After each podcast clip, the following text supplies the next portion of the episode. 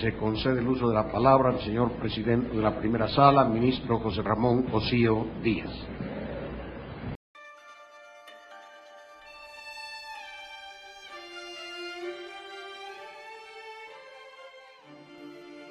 Durante mi primer semestre de la Escuela de Derecho tuve la oportunidad de leer el libro Voto en Contra, escrito por el doctor José Ramón Cosío Díaz. En él, describe diversos votos concurrentes que emitió durante su cargo como ministro de la Suprema Corte de Justicia de la Nación. Esta compilación reflexiona sobre temas de coyuntura nacional como la libertad de expresión, la relación entre derecho y moral y la importancia de interpretar la ley desde una perspectiva multidisciplinaria. Este libro tuvo un impacto importante en mí Leer al ministro amplió la imagen que tenía sobre lo que puede ser el derecho y me hizo reflexionar sobre la diversidad de problemáticas que enfrenta la sociedad mexicana. Este libro transmite la pasión que el ministro Cosío tiene por la justicia y es inspiradora la forma en la que defiende sus argumentos, a pesar de que en todos los casos se encontraba en el grupo minoritario o incluso votando solo.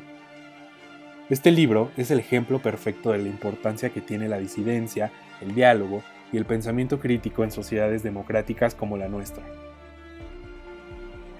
José Ramón Cosío Díaz fue ministro de la Suprema Corte de Justicia de la Nación de 2003 a 2018. Es uno de los abogados más destacados en el gremio jurídico mexicano.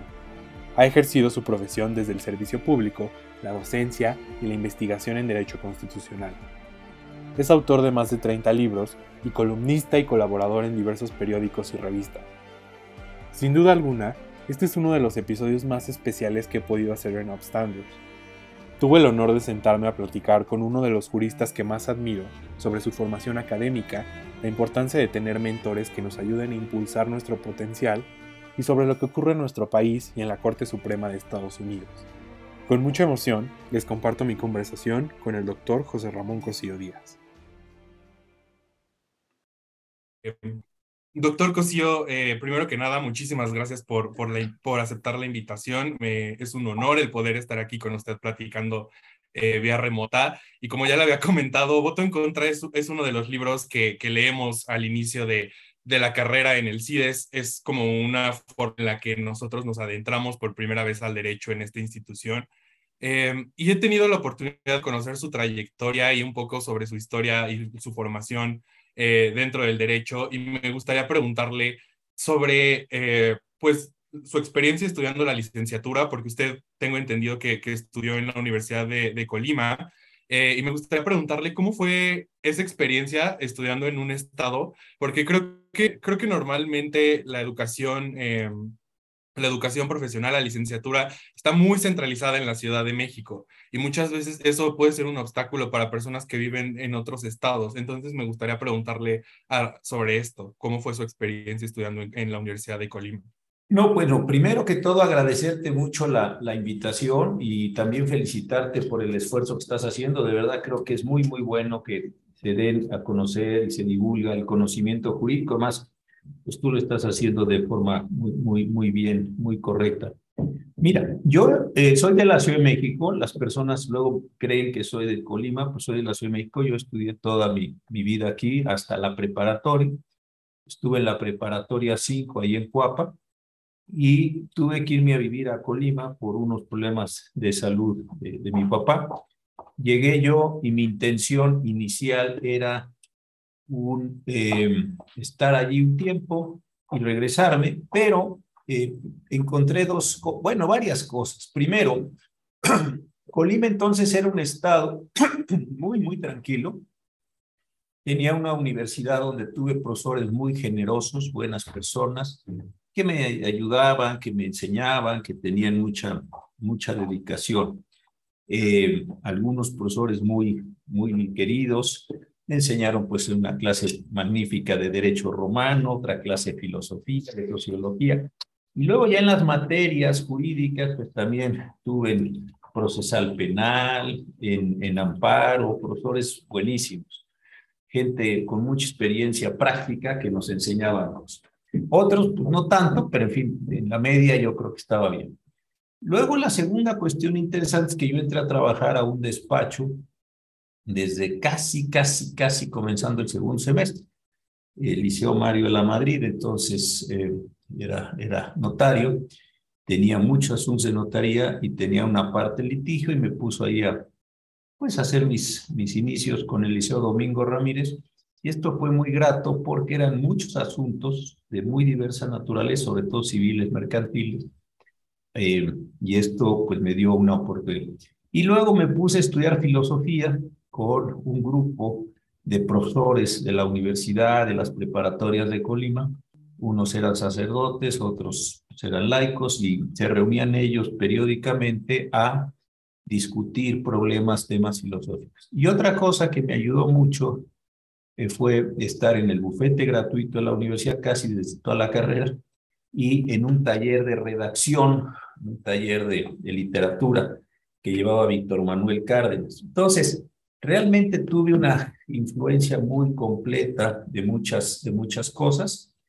Me puse a dar clase pronto en el TEC de Monterrey, en la prepa que ellos acababan de abrir. Y luego también eh, fui profesor de obreros en el Centro Universitario de Educación Obrera. Y pues todo eso me dio, la verdad, una experiencia muy, muy, muy, muy buena. Entonces fueron años muy intensos, eh, muy dedicados a estudiar, a trabajar, a todo lo que digo. Y yo tengo la impresión que tuve una buena, una buena formación, muchas lecturas. Y luego me vine a hacer el doctorado en el año de 84, 84 ¿sí? Y eh, entré, tuve profesores bien, bien interesantes, ¿no? Eh, bien interesantes, el maestro González Alcántara, el doctor Fixamudio, Jesús Orozco, Manuel González Oropesa, en fin, eh, don, don Raúl Cervantes Ahumada, eh, Pedro Zorrilla. La verdad, tuve unos profesores muy interesantes y tuve la suerte en el 85 de entrar a trabajar al Instituto de Investigaciones Jurídicas con Jesús Orozco.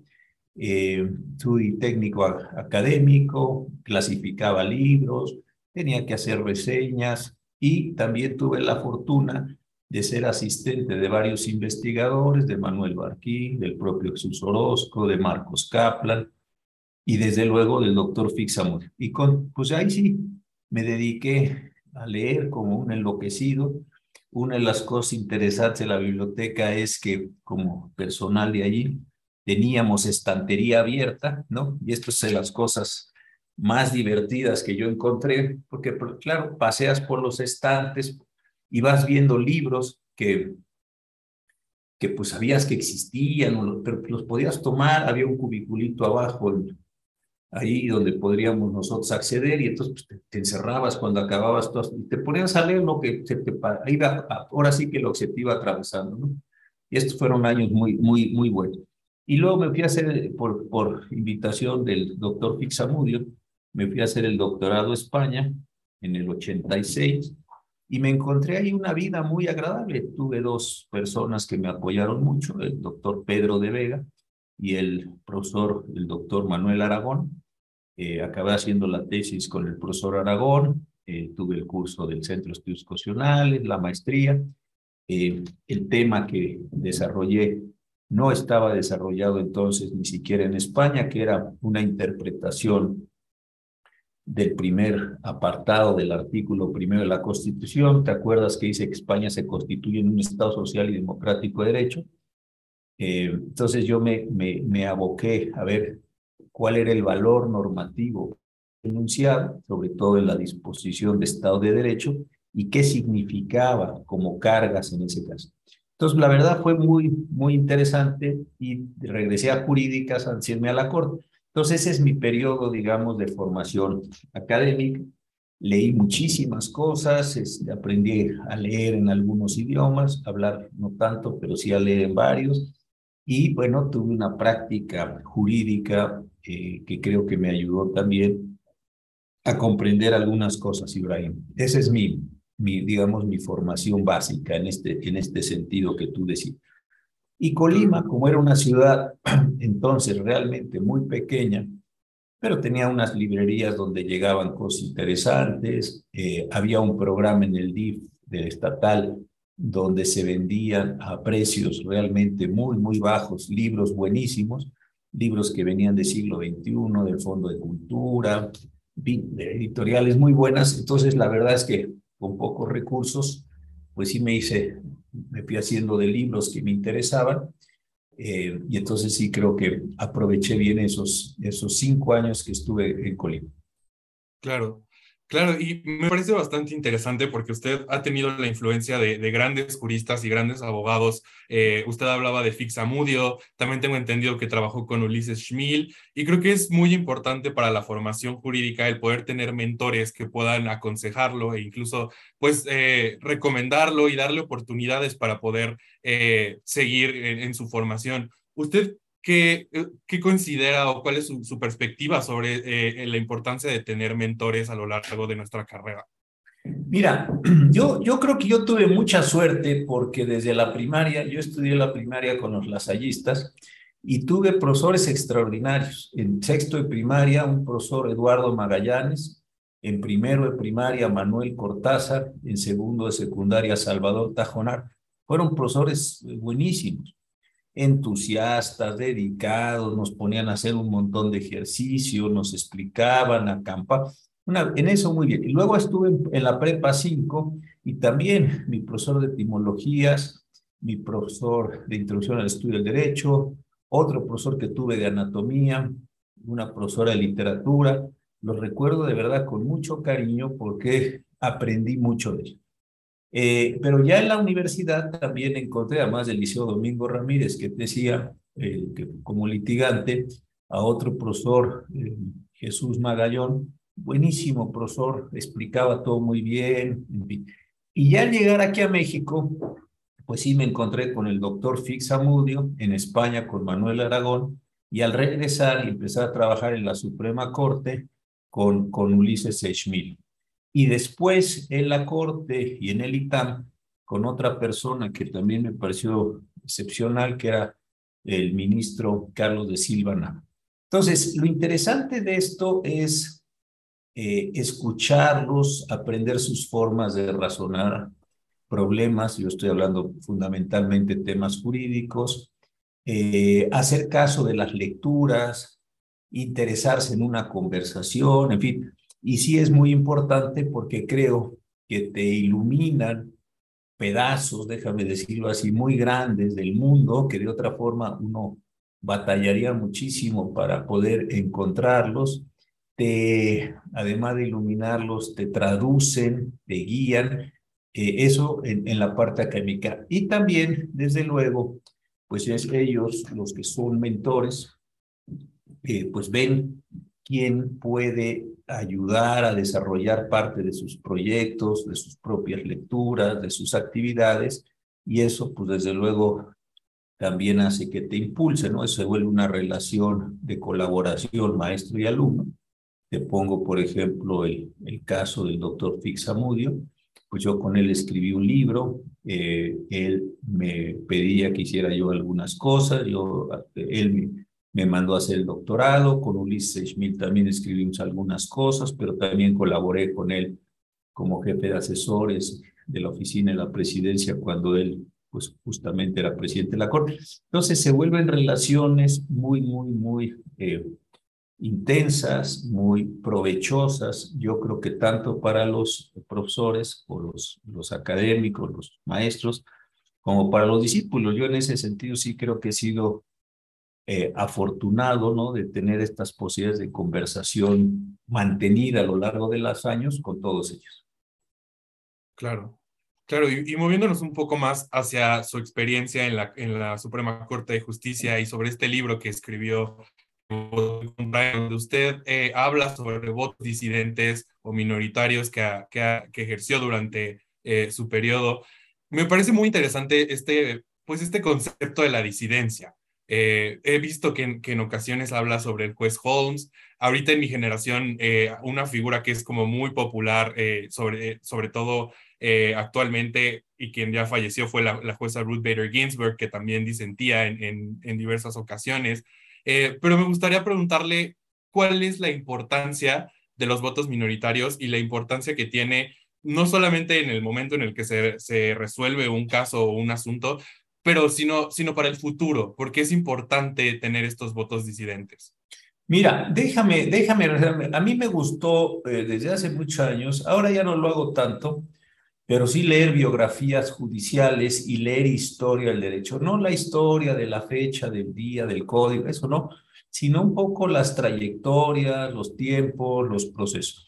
Entonces sí leí y varios libros sobre la vida de Holmes, sobre la vida de, de, Marshall, de Brandeis, de Cardoso, eh, todos estos eh, eh, de John Marshall Harlan, ¿no? ¿Te acuerdas del voto de Plessy contra Ferguson? En fin, muchos. Y ya de la modernidad, pues también de algunos otros, de algunos otros jueces, Brennan, sobre todo, etc. Bueno, entonces tengo, y también de otros jueces de otros países, aunque se escribe menos, ¿no? Eh, de Mansfield o de Cook en, en, Inglaterra. Entonces, sí tenía yo eh, un conocimiento interesante de estos, de estos jueces. Es algo que yo recomiendo muchísimo porque, porque te da pistas, te da una forma de pensar, te da una experiencia, aunque no la hayas vivido tú, Ahora sí que directamente, pues sí puedes tomar experiencias de los saberes, de los haceres de otros jueces, de Taney, por ejemplo, y su pésima decisión en Drew Scott, que llevó, bueno, no directamente, pero sí aceleró la guerra civil, en fin, todo eso hay que conocerlo. Y de los mexicanos también, eh, pues leí bastante de Vallarta, y luego me tocó hacer algunos trabajitos sobre Tena, eh, sobre eh, algunos otros, Paulino Machorro Narváez, Carrillo Flores, que aunque no fue ministro, fue maestro del Tribunal Fiscal, en fin, creo que todo eso le ayuda a uno a comprender momentos y bueno, eso es una parte muy recomendable. La segunda es la cuestión de, la, de, la, de lo que dices tú muy bien de la disidencia. Claro, están las grandes colecciones de los votos disidentes de Holmes, por ejemplo, que lo era, ¿no? O de Frankfurter, que también lo era, otros no tuvieron esta condición mayoritaria, pero sí eran interesante acercarse a estas cuestiones. A mí me empezó a suceder relativamente pronto en la corte que no encontré apoyo a muchos criterios que yo quería plantear. Eh, entonces, bueno, la única forma era tener la, eh, el, señalamiento, el posicionamiento sobre los votos disidentes, etc. Entonces ahí sí hubo una, déjame decir, una construcción específica de votos disidentes, no solo era sacar las sentencias, hacer los engroses, que es parte del trabajo ordinario, sino también tener un pensamiento, es decir, yo quiero ir fundamentando esto. Hacia el final de mi periodo me encontré con una persona fantástica que es Juan Carlos Ortega. Él es editor de debate, del sello de debate dentro de la enorme editorial Penguin Random House. Y con eh, eh, Juan Carlos comenzamos a hablar de la posibilidad de hacer este, este libro. Eh, como ves, no son todos los casos, escogimos algunos casos interesantes y le dimos un formato de una redacción mucho más asequible. Eh, ellos diseñaron una portada fantástica, ¿no? Que me gusta mucho de estos peces que están allí nadando uno contra corriente, que me gustó siempre mucho los colores muy llamativos, Entonces me pareció que era una, una contribución. Y bueno, así como tú que has hecho el favor de leerlo, otras personas, abogados y no abogados, me han dicho que les ha sido de diversión, de utilidad, ver cómo se construyen esos elementos. Ahora, en cuanto al valor normativo, yo creo que esto tiene varias, varias, varios efectos. El primero, desde luego, es un valor moral para quien sostiene el voto de disidencia. Es decir, yo no estoy dispuesto a ceder en ciertos aspectos que me parecen esenciales acerca, déjame ponerlo en estos términos grandes, de mi filosofía judicial. Hay cosas en las que se puede transigir, hay cosas y hay cosas en las que desde luego no se puede transigir porque me parece que es la condición constitutiva de cada juez en el ejercicio de sus funciones. O si quisieras todavía más preciso, la función constitutiva de la persona en tanto eh, eh, hacedor de derecho por la vía jurisdicción. Creo que este es un asunto para mí completamente importante. y entonces tiene el valor moral de decir, yo a pesar de quedarme solo, a pesar de que parezca necio, a pesar de que no esté llegando a consensos, etcétera, yo no voy a eh, sostenerme. Ha habido en la historia algunos magistrados, ministros, que votaban mucho en contra, pero si uno se fija en sus, en sus votos, eran sobre cuestiones procesales, que no son menores, pero no tenían esta, esta idea. Eh, el ministro Guzmán Orozco emitió una gran cantidad de votos particulares, pero la mayor parte de ellos sobre cuestiones pues, muy, muy coloquiales, muy, muy particulares de los castores. Yo lo que trataba más bien era de reflejar una condición general sobre la función. El segundo elemento es abrir, o el segundo efecto es tratar de abrir una discusión más allá de la sentencia. La sentencia, ya sabemos, asigna bienes y males, a uno les va bien, a uno les va mal, etcétera, pero es necesario hacer una construcción que vaya mucho más allá de ello para que quienes están en la posición de justiciables o están analizando el derecho, lo que sea, tengan la posibilidad de contrastar lo que se dijo en la sentencia contra algunos ángulos o algunos aspectos que tienen. Y la, y la tercera función, pues, lo decías tú muy bien, yo creo que es tratar de señalar un camino para que en algún determinado momento la mayoría pueda convencerse o al menos considerar que estuvo equivocada y que al estar equivocada pueda rectificar o rectificar. Yo, eh, un caso que es bastante conocido es este voto de la 293, la contradicción de tesis que se resolvió, en donde se aceptó la introducción de las restricciones constitucionales cuando pues, no debía haberse dado eso. El hecho de que yo haya emitido un voto con dos queridos amigos, eh, con Raúl Mejía y Laura Rojas, hayamos hecho un libro especial sobre eso para publicarse en Porrúa, el hecho de que hace poco me haya tocado ir a la Corte Interamericana que sesionó en Brasilia como perito de las víctimas, fue muy importante porque yo sigo creyendo que la construcción de las restricciones constitucionales de la contracción de tesis 293 fue equivocada. Y ahí sí el voto particular es una forma de decir, no hagan eso, déjame ponerlo en este lenguaje coloquial, no hagan eso respecto del derecho porque van a producir efectos sumamente desafortunados, en el caso de lo que estamos hablando, en materia de derechos humanos. Entonces, creo que esos son los, digamos, los grandes elementos, los grandes factores que tienen que ver con la disidencia y con la constatación de la disidencia mediante los votos particulares.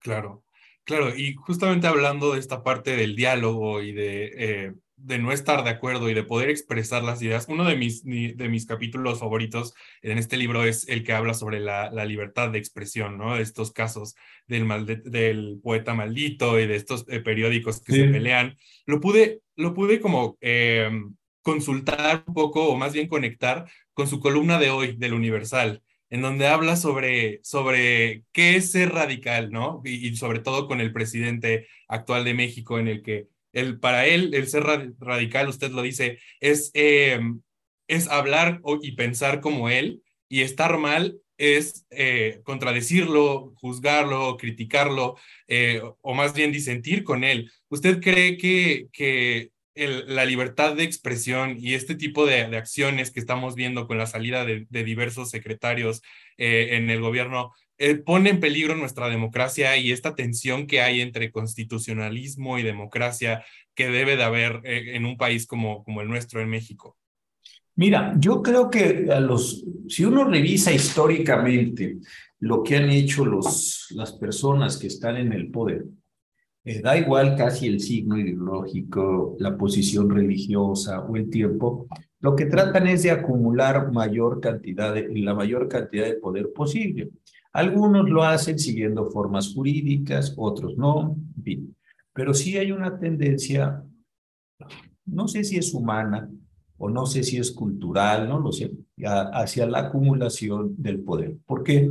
Porque una acumulación de poder, pues lo que permite es un desarrollo pleno de la voluntad. Una persona que está constreñida por una cantidad de órganos, de revisiones, de procesos, de materias, de tiempos, de espacios, pues no puede hacer lo que se le pegue la gana, sino tiene que concitar una gran cantidad de acuerdos y esos acuerdos pues entran en una discusión de pluralidad y de divergencia. En cambio, quien logra concentrar unas enormes cantidades de poder, pues lo que puede hacer es actuar y realizar cosas pues como le parezca que son realizables, no tiene que consultar ni hacerlo. Y yo creo que sí, el presidente López Obrador es una persona que deliberadamente, lo ha dicho, busca defender poder, concentrar poder. Él ha tenido la frase, no, no se la invento yo, él la ha construido de prefiero lealtad a capacidad. Bueno, pues es una forma en donde él piensa que se da. Eso es lo que te lleva a suponer una dimensión, déjame decirlo así, psicológica del personaje. ¿Bajo qué condiciones tú o yo, o cualquier persona de las que nos esté escuchando viendo, diría, yo prefiero que mis colaboradores me tengan lealtad aun cuando no tengan todas las competencias o no tengan muchas de las competencias necesarias para realizar la función?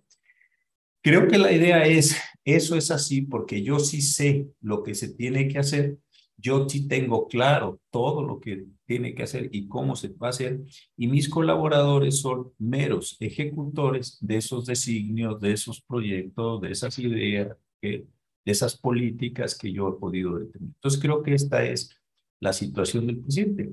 El presidente necesita personas completamente leales que sean prácticamente correas de transmisión o instrumentos, como quieras, hacia sus designios. Y esto sí me parece que es muy peligroso por dos razones. Primera, por la condición necesaria para que esto se dé.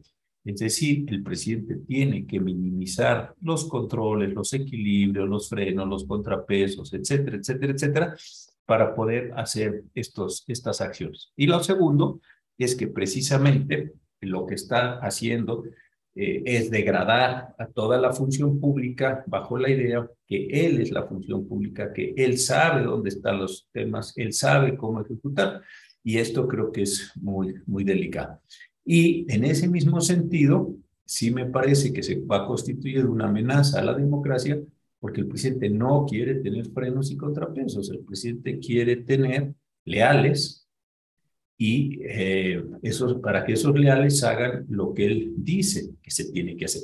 No es el primer caso que se está dando en nuestra historia, no es el único elemento que, que hemos tenido, pero sí me parece que es un elemento que hace muchos años no veíamos con esta virulencia, es un elemento también, el presidente López Obrador, que eh, lo dice de una manera franca, a diferencia de otros que simplemente buscaban esa acumulación de poder, y es una persona que también entiende que su inteligencia, que su capacidad, que su moralidad, etcétera, es tan grande, es tan completa, es tan inmaculada, que él solo necesita a él mismo para gobernarse y para limitarse, y que todos los elementos externos pues tienen que tener una condición de desplazamiento hacia su persona, hacia su inteligencia, hacia su carisma, etcétera. Y esto sí creo que es altamente peligroso.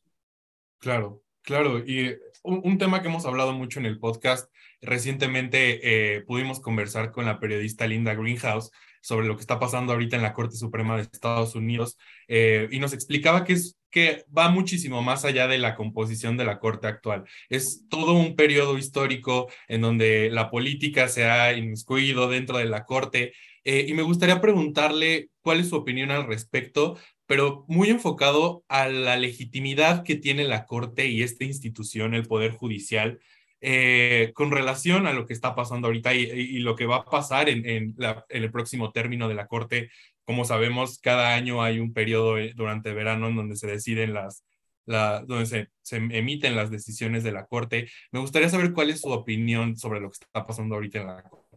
Mira, yo creo que lo, lo que sucede es algo como lo siguiente, en una narrativa larga. Eh, desde luego, si uno ve la biografía de Warren cuando fue presidente de la Corte, y antes de ser presidente de la Corte, Warren era un político, un político muy hábil, fue fiscal del estado de California, cuando hubo que hacer la remoción de, los, de las personas de origen asiático en la costa eh, oeste de los Estados Unidos, que los llevaron a Nevada y algunos otros estados, él fue el fiscal. Y Warren me parece que era un hombre enormemente pragmático. Pero también cuando él sustituye a, a, al presidente de la Corte, a Vinson, cuando muere, me parece que llega a la Corte y se da cuenta que los Estados Unidos están viviendo una enorme tensión política por la, por la conclusión de la guerra, por la inserción de distintas comunidades, etcétera. Y me parece entonces que se abre un programa en mucho eh, liderado políticamente por él y en mucho liderado intelectualmente por Brennan, en donde empieza a expandir eh, todo el concepto de los derechos. Las sentencias que conocemos de Baker versus Carr, las sentencias eh, de, de contra, contra Virginia, fin, toda la de Miranda, la de Rowe, etcétera, se dan en ese periodo y un pedacito más en el periodo de, de del presidente del Chief Justice Burger. yo creo que ahí en la presidencia de, de, de, Reagan hay un entendimiento de que de seguir la corte como iba en esta dinámica liberal, iba a presentarse un problema muy serio para esta ideología conservadora, que desde luego yo no comparto, pero estoy describiendo un fenómeno. Y si nos damos cuenta, se logra un cambio que tiene que ver con varias magnitudes. El primero, un esfuerzo deliberado por parte de los republicanos y los conservadores asociados con ellos de apoderarse de la judicatura. ya no es quién llega, es queremos que llegue tal o cual. Dos, una determinación en una persona que es en, en, Rehnquist como Chief Justice. Este me parece que es un cambio central. Rehnquist era un hombre muy listo, con enorme poder político, capacidad, que va a liderar. Y tercero, la construcción de una filosofía judicial que es construida desde el procurador de Reagan, de Edwin Meese, que es todo lo que tiene que ver con el originalismo. Entonces, la idea de los conservadores, los, perdón, los liberales no pueden inventar derechos, no pueden recrear derechos, sino que tienen que estar amarrados, construidos, etc. Y después vienen algunos campeones de esta idea, particularmente el juez Escalía, que hace una gran mancuerna con Rehnquist y empiezan a construir excelente. Entonces, sí me parece y coincido contigo en que hay un esfuerzo deliberado de apropiación de la Suprema Corte para efectos de revertir los cambios sociales, económicos, políticos, religiosos que había iniciado eh, el juez eh, Warren. Y este me parece que es la situación en la que está. Entonces, coincido con Linda Greenhouse en el sentido, digo, ella evidentemente sabe muchísimo, pero muchísimo más que yo de este elemento, pero sí coincido que es un momento particularmente tenso. ¿Por qué? Porque no se ha podido mantener un equilibrio en la Corte Suprema. En la Corte Suprema hay un esfuerzo deliberado, seguramente tú lo has visto, donde tiene una integración católica mayor a la, a la protestante o a la, a la evangélica, a cualquier otro de los credos religiosos, que es desde luego completamente desproporcionada a, a la función que podría mantenerse con los católicos estadounidenses. Y la pregunta es, ¿por qué se quiso que llegaran más católicos que evangélicos a la corte? Pues porque se sabe que los católicos en algunos temas son más restrictivos, más duros que los propios evangélicos, como es el caso claramente de la interrupción del embarazo. Entonces, sí creo que hay un esfuerzo librado, sí creo que lo han mantenido, sí creo que han sido muy consistentes algunas organizaciones, el Tea Party por un lado, la Cámara de Comercio de los Estados Unidos por otro, eh, han logrado imponer a personas que además de tener desde mi punto de vista una baja calidad técnica, sí tienen una ideología bastante clara. Yo creo que el caso más eh, conocido y más simple de entender es el de Clarence Thomas, ¿no? Tiene una, una esposa eh, muy cercana al Tea Party, no es un hombre particularmente eh, competente en materia jurídica, pero ha ido construyendo una agenda que es muy favorable a estos incidentes. Entonces, creo que este es un tema que central para la vida de los Estados Unidos en los próximos años, porque el árbitro ya no se va a mantener en una condición de neutralidad. Es más, el árbitro está declarando que no se va a mantener en una condición de neutralidad. Sé que de entrada la neutralidad es extraordinariamente difícil, pero aquí te está diciendo el árbitro, yo no soy neutral porque yo voy a perseguir deliberadamente algunos valores. Creo que si esto no se resuelve en los próximos años, sí se puede enfrentar un problema muy serio. Decías yo hace un rato, y tú lo conoces, el caso de Tani, que en lugar de resolver un caso de una forma, incrementó, maximizó sus posiciones conservadoras, y no es que la decisión de Drew Scott contra Sanford haya producido la guerra civil, pero me parece que sí es un detonante porque la parte perdedora de los litigios se da cuenta que ya no cuenta con un espacio neutral, que ya no cuenta con un árbitro, que ya no cuenta con una instancia en la cual se puedan discutir en condiciones de razonable neutralidad, razonable objetividad, los elementos, sino que el árbitro, déjame decirlo así, ha tomado partido por uno de los jugadores y el jugador por el cual no se ha tomado partido tiene que llevar a cabo una reacción normalmente fuera del propio marco institucional, que puede ser eh, la guerra civil como eh, sucedió en los Estados Unidos. Entonces, creo que esta es la verdadera complicación, este es el verdadero peligro. No es que la corte esté llena de sujetos A o B, pues eso siempre ha pasado. El problema es que se perciba por los contrincantes, por los contendientes, por los adversarios, el grado que se quiera, que el árbitro ya no es árbitro, sino que es un jugador más, vestido o togado en el caso concreto, y eso entonces lo que te lleva es aún, como sucede en toda la literatura militar y en toda la literatura de conflicto, a una escalada donde dices, bueno, si estos ya se apoderaron de este órgano y yo no voy a poder apoderar de este órgano que estaba aquí para dirimir lo que tengo que hacer es escalar todavía más e ir contra el órgano, destruir al órgano, porque el órgano ya no está realizando su función. Eso que es muy importante para los Estados Unidos también me parece que se puede dar en México. La Corte de México en estos últimos años no ha tenido el mejor de los papeles.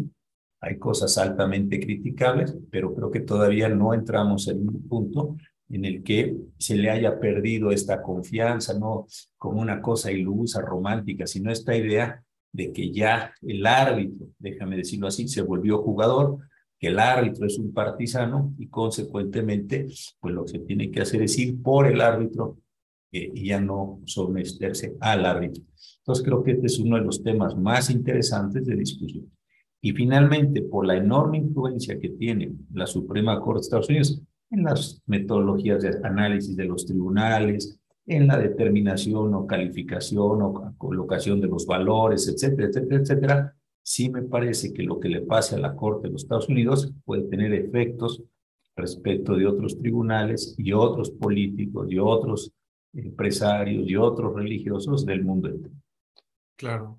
Sí, es, es, un tema bastante interesante y, fascinante. Y ya por último, para, para terminar, me gustaría eh, preguntarle, usted en, en, voto en contra empieza diciendo que cuando empieza a ser docente, eh, siempre tuvo este eh, objetivo de, de, llegar a la, Suprema, a la Corte Suprema en México. ¿Qué le recomendaría a las y los jóvenes mexicanos que quieren ejercer el derecho y que quieren convertirse, si no en jueces, sí ejercer una carrera judicial eh, y poder servir a México desde este, desde este poder. Mira, yo, yo hoy que veo mis, dejé ya hace tres años de ser ministro, estoy en un periodo de mi vida muy, muy contento, trabajo mucho, tengo muchas actividades de esta naturaleza, escribo, en fin, muchas cosas. Yo lo que observo ahora que a mí me ha ayudado mucho es mantener una curiosidad por los, por los temas y por los problemas de los temas. Eso este, recientemente fui a dar unas charlas a España. Entonces, tratar de decir, bueno, pero ¿qué está viviendo este problema? ¿Por qué lo están viviendo? ¿Cómo lo puedo comprender? Seguir leyendo, seguir estudiando. Yo creo que eso de verdad, eh, hacerlo. no como una pose, no como un, sino como parte o como una internalización de una necesidad. Yo tengo esa, tratar de comprender cosas, no digo si está bien o mal, yo estoy contando mi experiencia. Alguien dirá, bueno, pero a usted le falta todo esto en la vida, y pues probablemente tengan razón. Pero lo que yo quiero decir es que sí hay una parte que a mí me ha servido mucho, es mantener viva esta curiosidad a los temas y a los problemas para eh, eh, esto. Ahora, yo sí tengo una deformación que es que muchos de los temas y los problemas que analizo los llevo al marco jurídico. No, no los veo como un problema sociológico, sino lo llevo, o como un problema moral, sino lo llevo a, al derecho, como una matriz desde la cual yo estoy colocado. Decía el doctor Fixamudio, yo creo que se refería a esto que voy a decir, que una vez que uno era profesor, siempre era profesor. Entonces, el seguir leyendo, el seguir aprendiendo, el seguir buscando, etcétera, etcétera, me parece que es una cuestión. Y la segunda, para quienes estén interesados en hacer una carrera judicial, bueno, pues yo creo que hay mecanismos bastante bien definidos. No quiero decir que estén bien, no quiero, pero el mecanismo más fácil es eh, la incorporación a un tribunal en calidad de meritorio. Yo creo que a cualquier persona todavía se le sigue dando esa posibilidad de entrar joven a un tribunal, empezar a hacer méritos para que en un determinado momento se le ofrezca una plaza y empezar a hacer la carrera. Yo creo que en los próximos años va a tener que cambiar enormemente el Poder Judicial de nuestro país. Creo que es un poder, lo todos, ¿eh? no estoy hablando del federal, local ni los tribunales de un tipo Yo creo que es un modelo que se está agotando en la forma de resolución de los litigios. Creo que también está eh, enfrentando enormes críticas, está teniendo una pérdida de legitimidad más allá de la retórica de los derechos humanos, fin, estas cosas con las que se tratan de cubrir todas estas carencias y sí me parece que es, va a ser indispensable una generación de relevo para poder eh, reconstituir al Poder Judicial y darle un sentido completamente distinto, porque mucha falta nos va a hacer. Claro. Doctor Cosío, muchísimas gracias por esta conversación y muchísimas gracias por tomarse el tiempo de... No, al contrario, gracias de veras. Un abrazo muy, muy afectuoso a toda la comunidad del CIDE. Sé todo lo que han hecho, he seguido, ahí tengo varios amigos, colegas que están pues dando esta batalla y, y ánimo que que hay mucho que hacer todavía. Y gracias de veras a ti por el tiempo y por la inteligencia y las preguntas, por la oportunidad. Cuídense mucho todos. Gracias, hasta luego. Hasta pronto, gracias por todo. Abrazo.